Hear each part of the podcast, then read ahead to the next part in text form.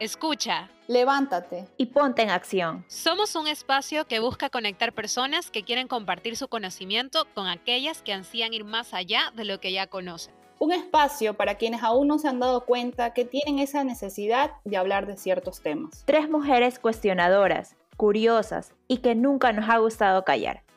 Por eso somos Call into Action. Hola Guillermo o Guille, como sé que te conocen tus amigos, este, hemos visto tu, proceso de, crecimiento en, tus negocios y en todas las cosas que tú haces y, el servicio que quieres brindar a la comunidad con los distintos eventos que haces y por eso hemos decidido tenerte aquí con nosotros en Calling to Action porque vimos que eres una persona que pese a que te fuiste a estudiar varios años fuera del país, decidiste regresar a tu país y, confiar en que podías generar empleo y oportunidades en, en, nuestro país, Ecuador. Entonces, para conocerte un poquito más, para las personas que no te conocen, cuéntanos qué estudiaste, si siempre pensaste regresar en Ecuador, si tenías claro lo que venías a hacer o en, en sí, cuéntanos cómo fue este proceso de transición de dejar de ser estudiante a venir acá y ser un empresario cada vez más reconocido en nuestro país. Bueno, primero que nada, una vez más les quiero agradecer por esta invitación, tanto a ti, Meli, como eh, a Carlita. Yo creo que ha sido súper chévere poder volver y pues sobre todo tener el impacto que estamos teniendo. Con respecto a mi historia de por qué volví, cómo volví y cómo lo hice, pues honestamente eh, todo parte de que me conseguí una beca para estudiar en el Tecnológico Monterrey. Eh, en, en, ese momento aún tenía 17 años, me fui, fue increíble, fue una mega experiencia, hice muchísimos amigos, creo que mis mejores amigos siguen viviendo en México. Y a raíz de eso, pues tuve la oportunidad de emprender varias veces, con muchas, muchas historias de fracaso.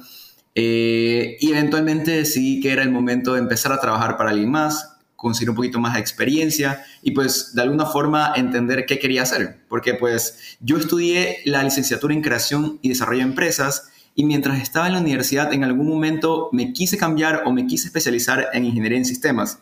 Me interesaba mucho trabajar en tecnología en ese momento, pero luego, no sé, como que realmente hice varias clases y no, no sentí que era lo mío.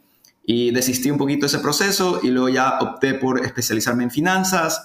Incluso hice un año de intercambio en Estados Unidos, en la Universidad de Cincinnati, en Ohio, para exclusivamente especializarme en inversiones. Pero ya luego, dentro de todos estos emprendimientos, todos estos fracasos, llegó un punto en el que dije, no, pues, o sea, quiero, quiero ver qué se siente trabajar para alguien. Y mi primer trabajo así de la vida real eh, fue en una empresa de tecnología y desde ahí partió todo. Empecé a trabajar en una empresa de tecnología, luego pude cambiar a otra y a otra y a otra y así constantemente fui aprendiendo más, fui como que ampliando mi visión sobre el mundo y sobre todo lo que puedes lograr si es que trabajas a través de una comunidad o si trabajas a través de productos tecnológicos. Y eventualmente eh, yo me di cuenta que lo que estaba haciendo lo podía hacer en cualquier otro lado. Entonces empecé a hacer mi maestría, que fue en línea en la Universidad de Barcelona. Es una maestría en Administración de Negocios Digitales, que la habré terminado como en el 2015, 2016, o sea, fue hace muchísimo tiempo. Pero ya en ese punto dije, ok, tengo esta idea, eh, empecé mi empresa, conseguí mi primer cliente de mi empresa y en ese momento dije, ok, va a ser una empresa totalmente remota y eso a mí me da la oportunidad de regresar a Ecuador.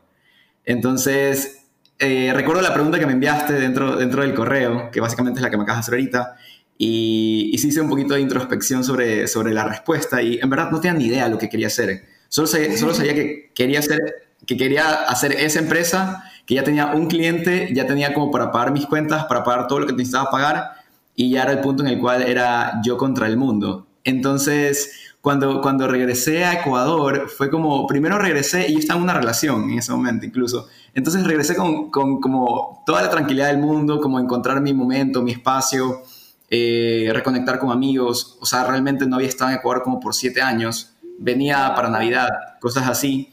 Eh, entonces aproveché ese tiempo para incluso hasta reconectar con mi familia. Y, y poco a poco pues fui, fui de una forma muy así muy lenta, diría yo, empecé a emprender, porque ya tenía un cliente, ya tenía una empresa con un cliente. Entonces, en ese sentido, no tenía problemas económicos, pero sí tenía problemas porque no sabía qué hacer. Entonces, creo que la siguiente pregunta era con respecto al coworking. Y pues sí hay una conexión directa y es muy chistoso porque siempre alguien me dice como que, oye, pero qué bacán que se te ocurrió hacerlo del coworking. Realmente no es que se me ocurrió, no es algo que yo quería hacer, simplemente fue una oportunidad que se me presentó porque eventualmente yo me di cuenta que con mi empresa eh, si quería crecer o si quería ser un poquito más profesional, necesitaba dejar de trabajar en la sala de mi casa. Y Guillermo, empecé a buscar... que te interrumpa, sino que estoy con esa curiosidad. ¿De qué era la empresa? ¿Era enfocada en desarrollo tecnológico?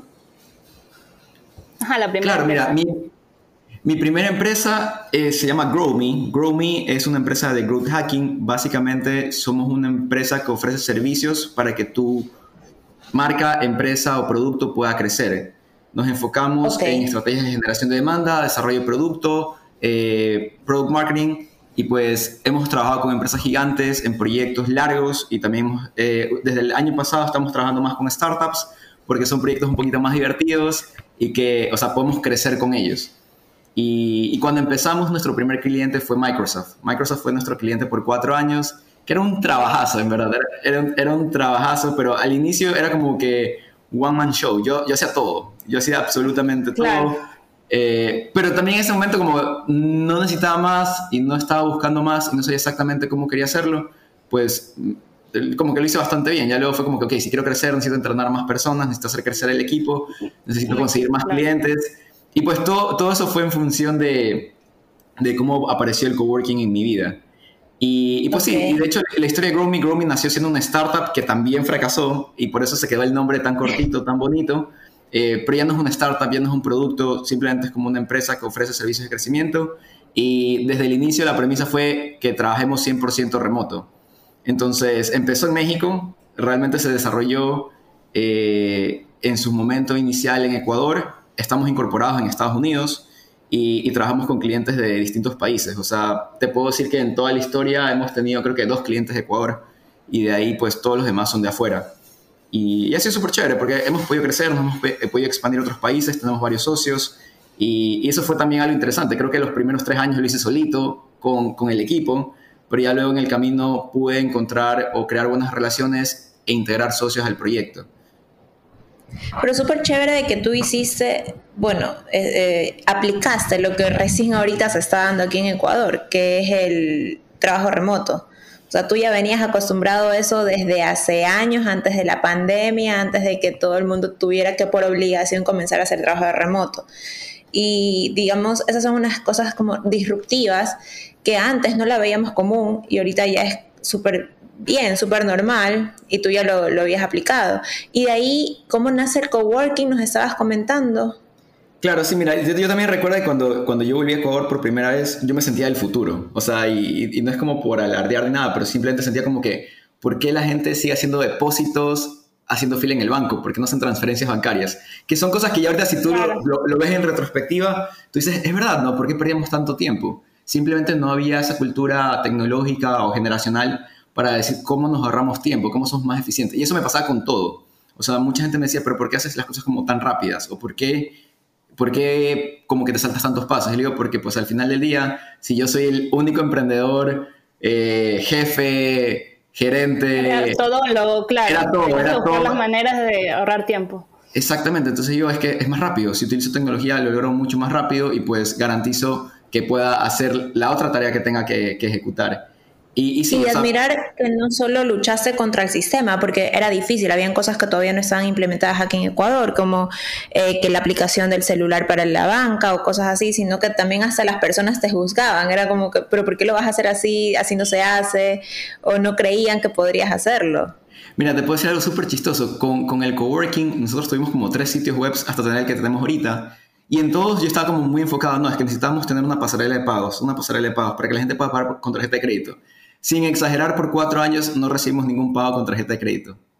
No, claro, la gente iba en, persona y pagaba, me imagino, en la oficina, por así decirlo. Ajá, por último te dan la tarjeta, te dan la tarjeta en físico en la oficina para que tú le cobres, pero, pero, nadie como que digitaba sus datos eh, por la ventanita no confiaban todavía. Entonces, incluso imagínate ¿cuánto, cuánto, dinero yo habré perdido en solo como que hacer tres sitios web como que y, y activarle una pasarela de pagos que nunca nadie utilizó por cuatro años. Ya es como que no, perdón, al cuarto año ya empezó a funcionar, que básicamente fue en la pandemia. Es como que, ah, mira, ya la gente ya nos paga, ya nos reserva por internet. Antes, antes es como que te escribían por WhatsApp o te, escribían por, por, redes sociales o incluso te, como que te escribían por el chat del sitio web, pero para luego conversar por WhatsApp y ahí poder generar el pago por depósito o por transferencia, que era como súper ilógico para mí. pero poco a poco eso fue mejorando. Yo creo que ahí la pandemia ayudó bastante.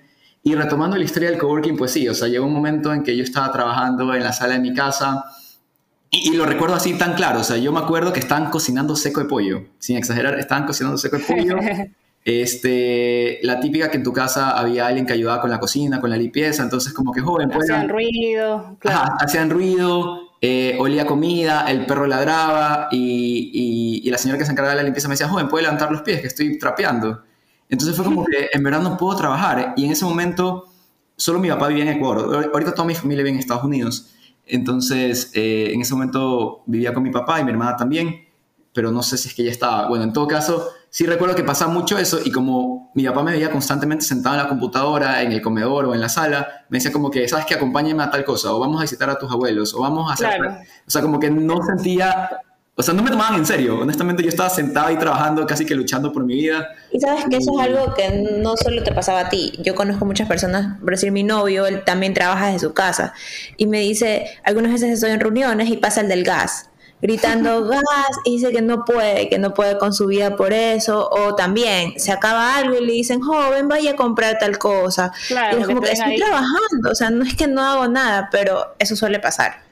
A mí me pasó en, a finales del 2020 también, o sea, como que entren en tu casa y piensan que no estás haciendo gran cosa y es como que viene fulano, abre la puerta y es como que no, o sea, no estoy concentrada, estoy en una reunión. Entonces ya, ya veo hacia dónde vas. Ahí ves la necesidad de decir, bueno, tengo que tener un espacio aparte, fuera de mi casa, donde me pueda concentrar, donde pueda estar ahí al 100% y así mi familia o la gente de mi casa ve que igual me voy. Entonces no, no ven que estoy ahí presente para hacer cualquier mandado o lo que sea. Exactamente. Ya, veo la necesidad. Y eso fue mucho antes de la pandemia, fue como 2018, por ahí. Fue, en, el 2017, tuvo que haber sido como en febrero del 2017, más o menos. Claro. Eh, yo regresé a Ecuador, me parece que fue a finales del 2016 o iniciando el 2017. Y pues no estuve trabajando en eso un par de meses, me di cuenta que no funcionaba y al mismo tiempo decía, bueno, ya, si quiero, ya como que pasaron un par de meses y dije, ya es el momento como de tal vez formalizar un poco más la situación, tratar de conseguir un equipo, eh, buscar más clientes y, hacer crecer la compañía, porque al final del día me encantaba, me encantaba lo que estaba haciendo y tenía como que esa idea, bueno, si tengo un cliente tan grande, ¿qué tan difícil es conseguir uno chiquito? Eh, y pues simplemente fue, ok, tal vez las horas humanas que requiere este proyecto no son tantas, pero si consigo a alguien más que me ayude, podríamos tener tres clientes parecidos. Entonces, así empezó. De hecho, uno de mis primeros eh, compañeros de equipo fue alguien también de mi promoción del colegio, que simplemente creo que se había quedado sin trabajo y le dije, ¿sabes qué? Vente a trabajar conmigo, vamos, vamos, ¿qué, qué pasa, no? Entonces ya llegó un momento en que éramos los dos, así, lo mismo, trabajando en su casa o trabajando en mi casa, con el mismo problema. Entonces, eventualmente ya, ya pasó que dije, ok, en, en México, o sea, yo vivía en Querétaro y también en Ciudad de México, en todos lados existen espacios de coworking. Entonces dije, de seguro en Guayaquil ya existen. Y esto es muy chistoso porque mucha gente cree que yo fui el que creó el coworking en Ecuador incluso, eh, pero no es verdad. O sea, mi coworking hasta como hace dos semanas, y justamente Meli lo mencionó, el día que yo, yo lo vi a Víctor, yo lo vi a Víctor en un bar hace como dos semanas. sí, fue muy chistoso, o sea, fue totalmente casual. Eh, te íbamos a entrevistar creo que al día siguiente o la semana siguiente, así, ni nos habíamos conocido Claro, ese, ese día que yo, yo lo conocí a Víctor, a tu novio, eh, bueno, ya, ya, lo había conocido, pero como que ese día que hablamos estábamos en un bar y yo estaba sentado en un bar con otro fundador de un coworking. Estamos ahí como que conversando, o sea, como que poniéndonos al día, matándonos de risa, contando anécdotas, porque al final del día es un negocio extremadamente, o sea, es súper chévere, pero más que eso también es divertido, o sea, todas las como que ocurrencias o todas las situaciones eh, que, que, suceden, porque al final del día como estás tratando también con emprendedores, o sea, pasa de todo. Entonces nos estábamos matando de risa, se secó, se secó Víctor, eh, con Esteban, que es con el que trabaja, y cuando empezamos a conversar. Y, pues bueno, este otro fundador de Coworking, o sea, yo siempre he dicho que Worship Coworking fue el Coworking número 13 de Guayaquil. O sea... Wow, recién el 13, pero claro, tal vez tú hiciste que se diera más a conocer a través de las redes sociales, tal vez. Porque yo sabía que existía coworking en otros lados, pero honestamente para mí en Ecuador, según yo, por lo menos en Guayaquil, tú fuiste el pionero, pero me estoy enterando que no. Ah, o sea, a mí, a, mí, me encanta que la gente piense eso, pero, pero, te, digo, yo, yo hasta ese día, yo decía, no, es que Worship Coworking fue el coworking número 13, porque cuando yo empecé a construirlo, ya existían 12, entonces el mío era el 13, pero ese día en el bar, eh, el otro fundador, Aldo, me estaba contando de como, no, o sea, Guillermo, no, o sea, en verdad antes de ti habían 15, o sea, tú fuiste el 16. Y yo no sabía, pero, pero esos, otros, esos otros tres que yo no había considerado ya habían quebrado, ya habían desaparecido.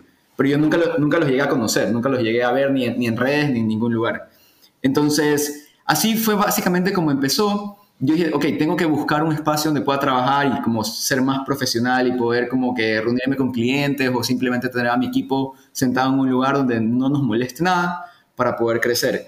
Entonces, yo en, cuando vivía en México tenía un roommate eh, que se llama Andrés y Andrés me dijo, ¿sabes qué? O sea, igual conversamos bastante, es uno de mis mejores amigos, eh, y me dijo, mi tía acaba de abrir un espacio de coworking en Guayaquil. Entonces, por ahí empezó, como que, ah, ok, ni siquiera tuve que googlear, no tuve que buscar mucho. Eh, le dije, ya, chéverísimo, ¿sabes qué? Pásame el número de tu tía o cómo se llama el lugar para, irlo a visitar. Creo que fui como dos o tres días después de la inauguración.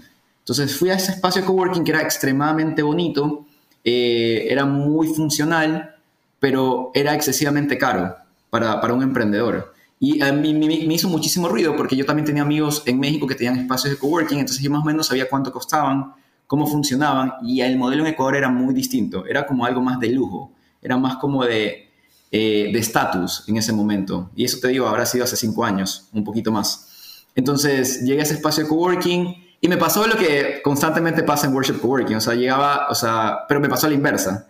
Entonces, de que yo llegué y me dijeron, mira, ¿sabes qué? Si están las cuatro personas, porque mi intención era que mi equipo evolucionara de ser dos a ser cuatro. Entonces me dijeron, bueno, entre los cuatro, más salas de reuniones, vas a estar invirtiendo unos 1.200 dólares al mes, que me pareció demasiado. O sea, dije, wow, eso es... Claro, para un coworking lo que tú esperas es, gastos súper bajos, sobre todo al ser un emprendimiento. Sí, o sea, yo te digo... ¿Y que se te ocurrió a ti la idea tal vez de hacer tú mismo ese espacio? Claro, o sea, la conversación llevó a como que yo le expliqué a, la dueña en ese momento, sabes que, mira, nosotros somos dos, nuestra intención es ser cuatro y en verdad quisiera saber cuánto cuesta, me dio como que los, montos y le dije, ok, eso está bastante caro. Y la mamá, ella me propuso como, ¿sabes qué? ¿Qué te parece si tú das como una charla de growth hacking a la semana durante el primer mes para yo no cobrarte el primer mes y ya el segundo mes empiezas a pagar? También porque ellos como estaban empezando estaban vacíos, pero yo automáticamente dije, esto no es sostenible porque yo estaría eh, regalando mi trabajo. Mi conocimiento, claro. Mi conocimiento a, cambio de que cuando se acaba el primer mes, en verdad, entraba algo que se volvía impagable para mí. Y dije, pues para pagar 1200, abro mi propia oficina. Entonces, bueno, ahí es, empieza. más o menos ahí empezó. Y dije, bueno, tal vez un espacio de coworking no me conviene. Me puse a investigar otros espacios de coworking y los valores eran muy parecidos. De hecho, yo creo que yo rompí un poquito el mercado. Pero más que romperlo, creo que lo ajusté. Ajusté los precios para que realmente los emprendedores sí puedan hacer espacios de coworking. Entonces, pasó tal vez un par de semanas y yo en ese entonces, yo ya me mudé a vivir al portón con una amiga. Eh, entonces, como que esa fue como mi primera solución, que voy a, necesito otra vez vivir parcialmente solo para poder trabajar. Estaba viendo en el portón y mi ruta hacia el gimnasio, yo en CrossFit, que estaba cerca de la casa grande, entonces bajaba caminando por el portón e iba, e iba al gimnasio un día pasando por ahí vi que había abierto una peluquería y justamente yo tenía un matrimonio, no me acuerdo si esa noche o el siguiente día, y dije, bueno, ya aprovecho, me corto el pelo y entreno con el pelo cortado, ¿no? Eh, y, ahí pues, mientras me cortaba el pelo el, el, peluquero, no sé cómo que salió el tema y me dice, no, pues si yo pago 400 dólares por la peluquería. Y tú ahí dijiste, ese es el valor que debo más o menos cobrar. O sea, más que, más que el valor que yo debo cobrar fue como, ok, si, si para cuatro personas me cuesta 1.200 dólares, pero si yo tengo mi propio local, me cuesta 400 en Murdesa y era un local bastante grande, dije, o sea, algo no está funcionando aquí. Y pues más adelante, más adelante de eso, como que bueno, ya fui a entrenar, fui a mi matrimonio, todo eso, pero me quedé con esa idea presente de, ok, voy a armar mi propia oficina. Yo no tenía intención en ningún momento de abrir un espacio de coworking. Pero ya en el camino, este, mi familia, ellos eh, tenían antes un negocio de una academia de inglés, que luego ese espacio lo alquilaban eh, para como clases de etiqueta, para distintas cosas, ¿no? Ya básicamente era un espacio que se alquilaba, pero estaba bastante antiguo. Resulta que pasaron, pasó el tiempo y el inquilino se fue. Entonces, no sé, a mí me entró como que esa, esa, esa curiosidad de, oye mamá, ¿y ese espacio que tú tienes en Urdes en cuánto lo alquilas? Y me dijo, no, sabes que yo lo alquilo en 700. Me dijo, o sea, literalmente, y es lo que sigo pagando de renta. Eh, lo, alquilo en, lo, alquilo en 700 dólares. Y dije, wow, o sea, son 200 metros cuadrados por 700 dólares versus lo que el peluquero pagaba 400 por un espacio muy chiquito, versus lo que en un coworking, un espacio que era compartido, costaba 1200 para cuatro personas. Dije, aquí hay una oportunidad muy, muy grande. Bingo. claro. Ah, literalmente, fue ese momento así, eureka. Ahí empezó. Entonces empecé a hacer números, empecé como que a, como que planear cómo hacerlo, cómo sería. Eh, empecé a hablar con muchísima gente, porque pues igual cuando tú lanzas una empresa, lo más importante es hablar con los usuarios, o sea, con tu posible mercado. Entonces fue como que, ¿qué tan válida es esta idea? Puede ser que sea que sea como muy... Claro, validaste tu idea con, el, con tus posibles consumidores. Y ver cuáles eran sus necesidades también, me imagino. O sea, qué necesitan, internet, luz. Tú les empezaste tal vez a dar algo, algún plus como, yo qué sé, cafetería, cosas así, que tal vez en los otros coworking no les ofrecían. Pero supongo que ahí además de ideas o también has de haber tenido como que rechazos o personas que te hayan dicho, no, eso no va a funcionar tú, me imagino millón por tu cara, en ese momento, ¿qué hacías? ¿Cómo nos dirías que tuviste ese ímpetu de, ir contra la corriente? Porque ya te digo, coworking, eso en, tu momento decías que habían habido como 12 antes, pero en realidad casi nadie lo escuchaba. Todo el mundo decía, no, yo prefiero una propia oficina o cosas así. Sí, la verdad es que en ese momento no, no, no, no se conocía mucho en el medio. Nadie se dio tal vez la, tarea de poderlo eh, sociabilizar como algo más común. Y, y, sí, o sea, realmente las barreras, te puedo decir que la primera barrera que tuve fueron mis padres. Mis papás, o sea, yo los amo, los adoro y obviamente me apoyan en todo, pero en ese momento ellos tampoco entendían qué era, o sea, y cómo funcionaba y por qué alguien te pagaría por eso. Entonces, esa fue la barrera más fuerte que tuve. O sea, eso no quita que cuando lo empecé a construir mi papá me ayudó casi que en todo, ¿no? Pero igual como que ellos tenían como que esa, esa, esa vocecita interna de, bueno, ¿y, qué vas a hacer cuando quiebres? O sea, literalmente eso era como lo que, incluso ellos me lo decían, como que, ok, vas a intentar esto, pero ¿qué vas a hacer cuando quiebres? Eh, y, bueno... Terrible, claro. Era súper, era súper, no sé, irónico, pero es como que, sí, te apoyo, te ayudo a ir a ver materiales, pero al mismo tiempo te preguntaba, ¿qué vas a hacer cuando quiebres? Y pasó, pasó muchas veces, muchas, muchas veces. Ya el día de hoy ya no lo cuestionan, ya simplemente es como, ya cualquier proyecto en el que me meto me dicen como que no entendemos, pero esperamos que te vaya bien, así básicamente. Entonces, claro. pero, cuando, empecé fue tanto así que hasta me acuerdo que me peleé con mi mamá, fue como algo súper duro. Eh, y bueno, ya eventualmente hicimos las paces, me alquilaron el espacio y empecé a construir. Igual, era un espacio en Gordesa, no sé si alguno de ustedes ha vivido en Gordesa alguna vez, pero es como que ese, ese piso como, no sé, de casi que de granito. un poco antiguo, típica casa de los 60, 70. Totalmente, entonces fue como, realmente nos tomó seis meses poderlo armar totalmente, o sea, de cambiar el piso, cambiar el techo, poner luces, botar paredes, levantar paredes de vidrio, eh, hacer una excelente instalación de internet, comprar aires, instalar aires. Luego la decoración, por ejemplo, yo me acuerdo, yo me acuerdo así como que en mi Excel, eh, mi presupuesto eran como 25 mil dólares, como para armar todo. Y ya luego se excedió por el doble. O sea, nunca tomé en consideración lo caro que son los muebles. Entonces, no sé, pues yo tengo... Dependiendo de qué tipo de muebles. O sea, ahí eh, yo, vamos a las, yo, tengo las sillas Ames, que ya ahorita son unas sillas que todo el mundo tiene, pero en ese momento... Eh, tú veías en Amazon, cada silla te costaba 25 dólares. Y yo me acuerdo que en Ciudad de México las veía como que todos los días, entonces me parecían súper bonitas. En Ecuador costaban 125. Casi. mi mamá vende muebles de oficina. Yo sé más o menos cuánto cuesta una silla ergonómica, súper linda. Son como en 700, 500 dólares. Ah, claro. Y, por ejemplo, eso no tenemos. Eso, eso jamás podríamos tener. Pero, pero imagínate, o sea, en mi mente es como, ok, en Amazon la silla cuesta 25 dólares. A lo mejor en Guayaquil cuesta 30 o 35, ¿no? Costaba 100 dólares más. Entonces, de la nada el presupuesto se, se convirtió de 25 mil a como 50 mil. Creo que a la larga todo el proyecto costó como 60 mil dólares eh, hasta el día que abrimos. Y, bueno, fuimos avanzando, fuimos avanzando.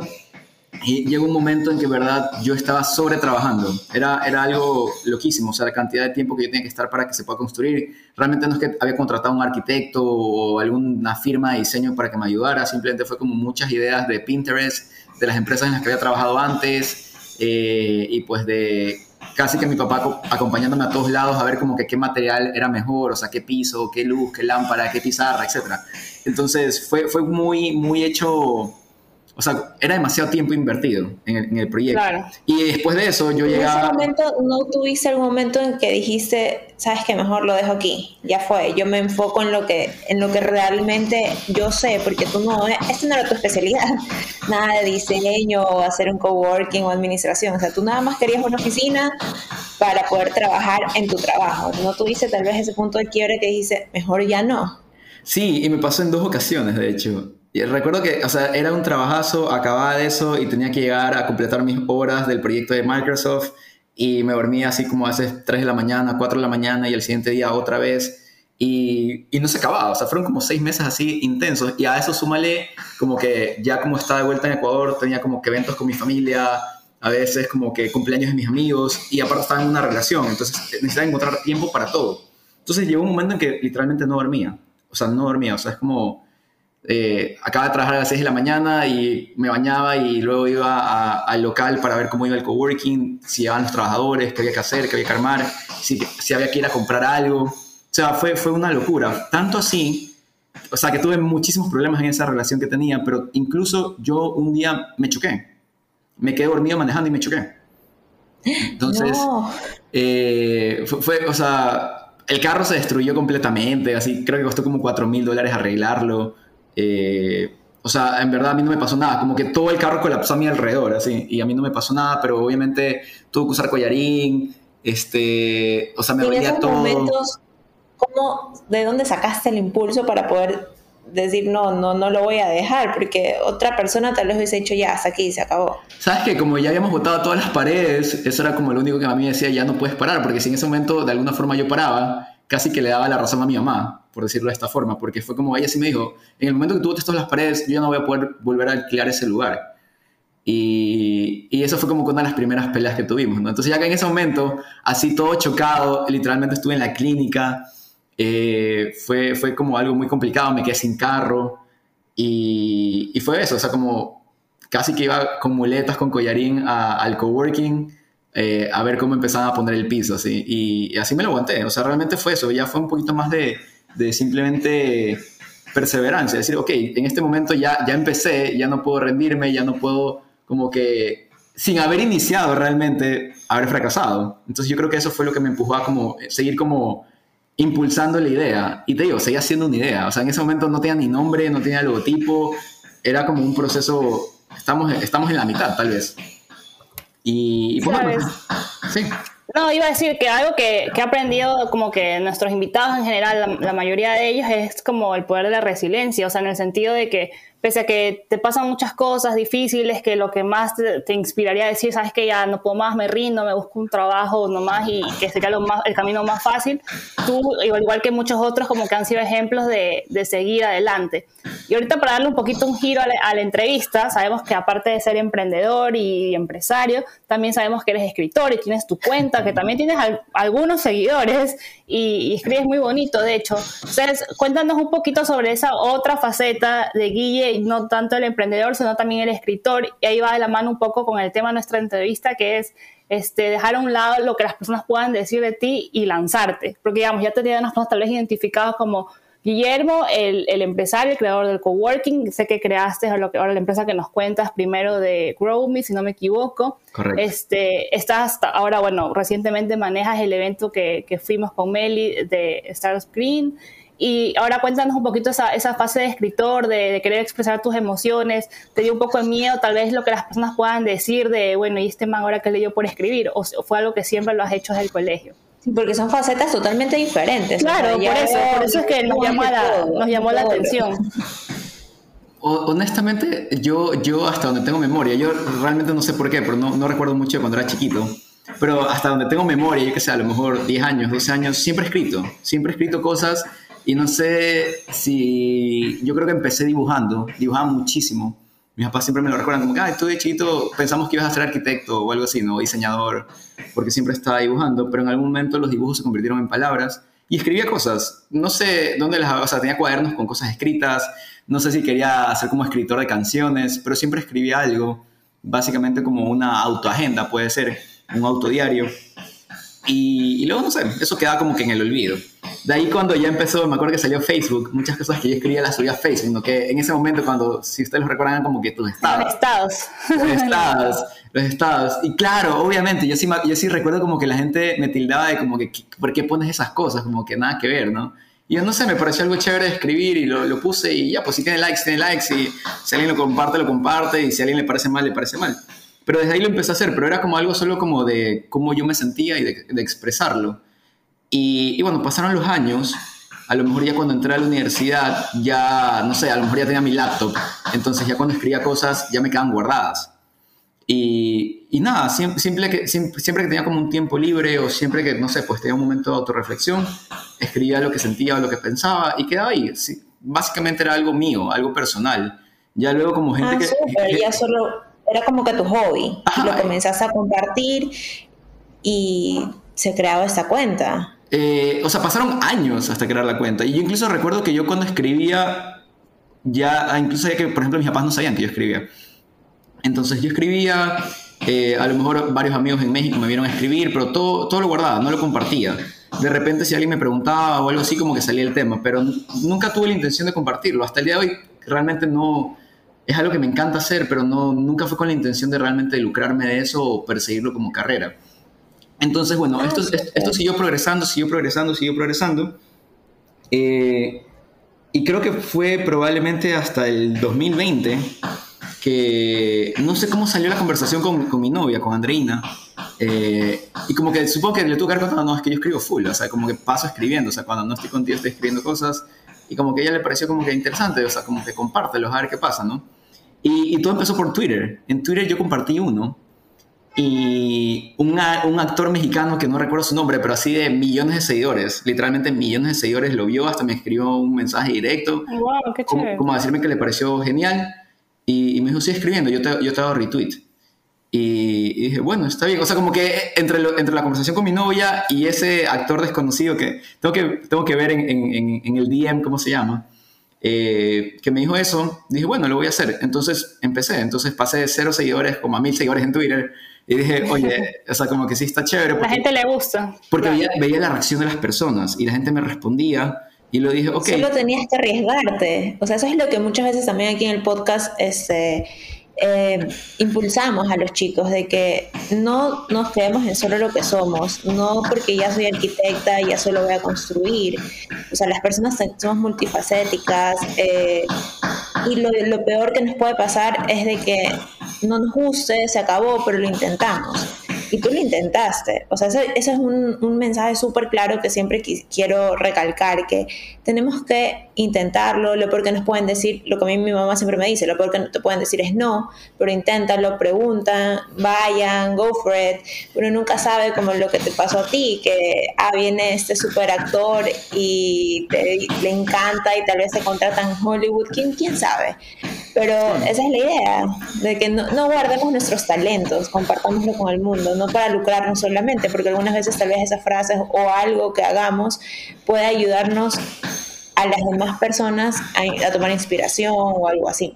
No, y, me encanta lo que dices, porque algo que yo he aprendido, más allá de un sí o un no, la vida en verdad se trata de un no ahora. O sea, mucha gente cuando te dice no, es un no ahora. O sea, no es tu momento para que pase algo, no es tu momento para que eh, inviertan en ti, no es tu momento para que te compren, no es tu momento para que confíen o, puedan dar fe de la credibilidad que tú tienes como, como emprendedor. Entonces, todo, todo, es un no ahora. Y yo te lo puedo decir tantas veces, o sea, como todo ha dado vuelta una y otra vez de... Eh, yo, por ejemplo, esto, esto, es algo muy chistoso, pero... En algún momento alguien te va a decir sí, así. Yo, yo, en WhatsApp nunca borro los chats. O sea, sí cambié de celular, sí he, perdido, sí he perdido como que conversaciones, pero a lo mejor por los primeros tres años en que empecé en Ecuador no borré los chats, o sea, no, no cambié de celular. Entonces, Luego, luego pasaba, o sea, alguien que yo le mandé un mensaje en el 2016 y que no me leyó, luego me mandaba un mensaje en el 2019 y me respondía y me pedía ayuda o me pedía contratarme. Y, y luego yo, podía, yo podía ver el mensaje de arriba en que simplemente decidió no responderme. Y, y, en vez de tomármelo como algo negativo o personal, simplemente decía como que qué bacán, qué bacán, ya lo estoy logrando. O sea, ya, ya ese tipo de personas importantes me están prestando atención. Entonces yo creo que todo se trata de, incluso si es que no hay un no, porque mucha gente te deja así, te deja en visto, te deja en leído. Este, simplemente es cuestión de seguir, seguir perseverando hasta el momento en el cual las cosas funcionen. Y, y volviendo al tema de, de, la escritura, pues sí, entonces empezó en Twitter, ya luego como que, y esto es algo muy chistoso, si ustedes van a mi página en Instagram, eh, a mí me encanta el minimalismo, o sea, como que las cosas súper limpias. Eh, y mucha gente, incluso ayer alguien me dijo, como ah, que yo veo tu cuenta de, de, Instagram y es como tú, o sea, como que súper minimalista. Y la realidad es que sí, pero no, sino que cuando yo empecé, lo que yo hacía es, en Twitter, cuando tú subes algo, luego tú puedes ver las estadísticas. Y al momento de ver las estadísticas, te sale como que, en ese momento ya no pasa, te sale como que el texto plano, sin colores, sin nada, así en blanco. Y yo básicamente, y básicamente lo que yo hacía es, le hacía un screenshot a ese, a ese tweet y luego eso lo publicaba en Instagram para, para reducir el tiempo, o sea, para no tener que, yo qué sé... Estar eh, escribiendo un diseño bonito, exacto, exacto, exacto. Entonces, lo que la gente cree que es como el minimalismo en mi personalidad, realmente fue como yo ahorraba tiempo al simplemente hacer screenshot, hacer screenshot al momento de ver el, el dashboard analytics de Twitter y le hacía la, la captura de pantalla y lo subía en Instagram. Y empezó, oye, cuando empezó en Instagram fue una locura porque fue justo yo creo que lo empecé en febrero antes de la pandemia, más o menos, o sea, como un mes antes de la pandemia. Entonces, no sé si eso, eso ayudó a que crezca tan rápido, pero lo empecé a subir ahí y mi meta es, ok, de todo lo que he escrito en mi vida, voy a hacer 100 publicaciones, voy a hacer 100 poemas. Porque tengo cosas que he escrito que son larguísimas, o sea, que en verdad... Claro, que ya no, no entra en el espacio del post de, de, Instagram. Claro, y la premisa con la que yo empecé es, ok, cada poema tiene que tener máximo 280 caracteres, no, sí, 280 caracteres, que es lo máximo Como un tweet. Como un tweet, exactamente. o sea, yo tenía que lograr que sea un tweet. Entonces, si a lo mejor mi texto eran cuatro hojas, yo qué sé, cuatro mil palabras, buscaba como que lo más representativo y lo trataba de adaptar a un tweet. Oye, y yo creo que lo más difícil era lograr que me entraran esa cantidad de caracteres. Yo creo que ese era realmente el trabajo que había de fondo. El desafío. El desafío. Entonces, como que, boom, me cuadraba, lo subía como un tweet, hacía captura de pantalla, lo subía en Instagram. Y como eran tan cortos, sobre todo los primeros 100, que fue como el, el primer y único libro que tengo, eh, la gente lo compartía, porque los leía tan rápido. O sea, como que los escaneaba, los leía y lo compartían. Y, simplemente fue eso, o sea, ok, entonces como que ya craqué la idea de que tienen que ser cortos para que sean más compartibles y para que la gente los disfrute.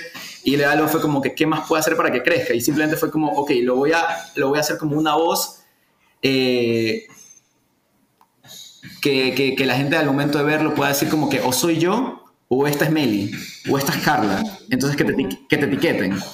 Y, y simplemente era eso, o sea, era como muchos pensamientos internos míos pero que al final del día podría ser cualquier persona que simplemente está pensando dentro de su cabeza.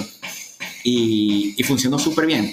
Tanto así... Sí, ha funcionado bastante bien. Tan, tanto así que, no, no te puedo mentir, me escriben personas que escriben, o me escriben personas que se sienten solas, que están tristes, que han terminado una relación, o... Se sienten identificados. O personas... eso, eso es lo lindo de las redes sociales, viéndole el lado positivo, como que muchas personas pueden ver cosas que uno hace y a través de eso se conectan y, te escriben a esas personas que tú ni te hubieses imaginado que te iban a escribir. Imagino que a ti te pasa un montón. Nunca, nunca cosas que haces. O sea, en, cuando se trata un poquito más de, de, negocios y empresas siempre van a haber problemas, pero por ejemplo, en, en ese proyecto específico de, de, poesía, nunca he tenido un mensaje de odio, de ninguna forma. nunca, nunca, nunca he tenido nada negativo, en verdad. Entonces, Qué bueno. siempre, siempre es como que personas, e incluso más adelante, ya pasaba que alguien me decía, oye, ¿te puedo contar algo? Y yo, o sea, me, me lo contaban, literalmente lo que les había pasado, si se había muerto alguien, si habían perdido a alguien y, era súper chévere porque, bueno, al final del día dije, bueno, no soy psicólogo, pero me puedes contar.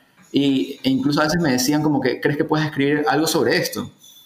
Eh, y, y, ya después pasó uno nunca sabe el impacto de las cosas que uno, o sea, con las cosas que uno hace, nunca, nunca sabes el impacto que pueda llegar a tener. Y como para ir un poquito terminando la entrevista y que nos dejes un mensaje, y nos dejes un mensaje final, después de haberte escuchado que eres una persona multifacética, que has sabido confiar tal vez un poco en tus talentos y también en, ese propósito que tenías. O sea, tal vez como nos has contado, a veces muchas cosas se fueron tal vez dando por las circunstancias, pero fuiste una persona que supiste aprovechar esa, esas oportunidades y esas circunstancias que se fueron presentando. Y lo bueno, como nos creo que nos has enseñado, por lo menos en este episodio, es eh, si te dicen que no, es no ahora, pero puede ser después. Y, eso es muy bueno porque a veces uno se cierra en que ya me rechazaron, me dijeron que no en cualquier ámbito de la vida y, te quedas con eso, ¿no? Entonces, ¿cuál sería ese mensaje final que le quisieras dar a las personas que, nos están escuchando en este momento? Pues yo creo que lo, lo más importante de lo que he aprendido en mi vida es empezar ya. O sea, cualquier cosa que tú quieras hacer, empieza lo, antes posible. Aunque no sepas cómo hacerlo, aunque no sepas lo que puedas lograr, aunque no sepas cuánto te va a costar, aunque ni siquiera sepas si es que va a funcionar, empieza ya. Porque en el camino todo eso tú lo descubres y te das cuenta si realmente ese proyecto era para ti. Y, básicamente yo creo que pasé la mitad de mi vida empezando cosas que no funcionaron y, y pude como que entrar a esa nueva etapa en mi vida en que cada cosa que he empezado ha funcionado. Entonces, mientras más rápido empieces, tal vez más rápido te equivocas y más rápido lo logras. Y, de ahí, tal vez otra, otro mensaje o otra enseñanza que yo podría hacer es no hagas las cosas solo. Eh, yo, yo empecé muchas cosas solo, pero desde que las empecé solo siempre supe necesito más ayuda. Y, yo creo que por eso el coworking fue tan exitoso cuando iniciamos, porque fue un espacio, fue una plataforma para ayudar y hasta el día de hoy lo sigue siendo. Tanto así que luego entró esta conexión con Startup Ryan en Estados Unidos, sacamos la licencia Guayaquil, empezamos a hacer cosas mucho más grandes y que si ustedes se dan cuenta, la mayoría de cosas que hacemos son gratis. Eh, o sea, casi que todo el trabajo que yo realizo en Ecuador es gratis, o sea, es para ayudar. Y, de eso se trata, o sea, no, no hagas las cosas solo, siempre va a haber alguien que está prestando atención y siempre va a haber alguien que te va a querer ayudar, pero ya depende de ti si, si tienes como esa, esa resiliencia o esa capacidad de pedir ayuda, porque mucha gente no pide ayuda. Y, Súper importante ese y, y, ahí, cuando, ahí es cuando me parece hermoso que Carlita me haya dicho, oye, nos puedes ir en el podcast que está empezando. Porque yo también hice exactamente lo mismo. O sea, empieza por ahí, por empezar a, por, por, por pedir ayuda. Lo peor que te pueden decir es no. Lo peor es que te pueden decir no. Bueno, muchísimas Guillermo, de verdad, por todos estos mensajes, esta historia, esta conversación tan entretenida, que nos está motivando, que esto nos sirva a todos de motivación y que nos pongamos ya mañana, es mejor dicho, en ese mismo momento a comenzar a hacer las cosas que queríamos comenzar a hacer. No dejemos para, para mañana lo que puedes hacer hoy y como dice Guillermo, comencemos a pedir ayuda.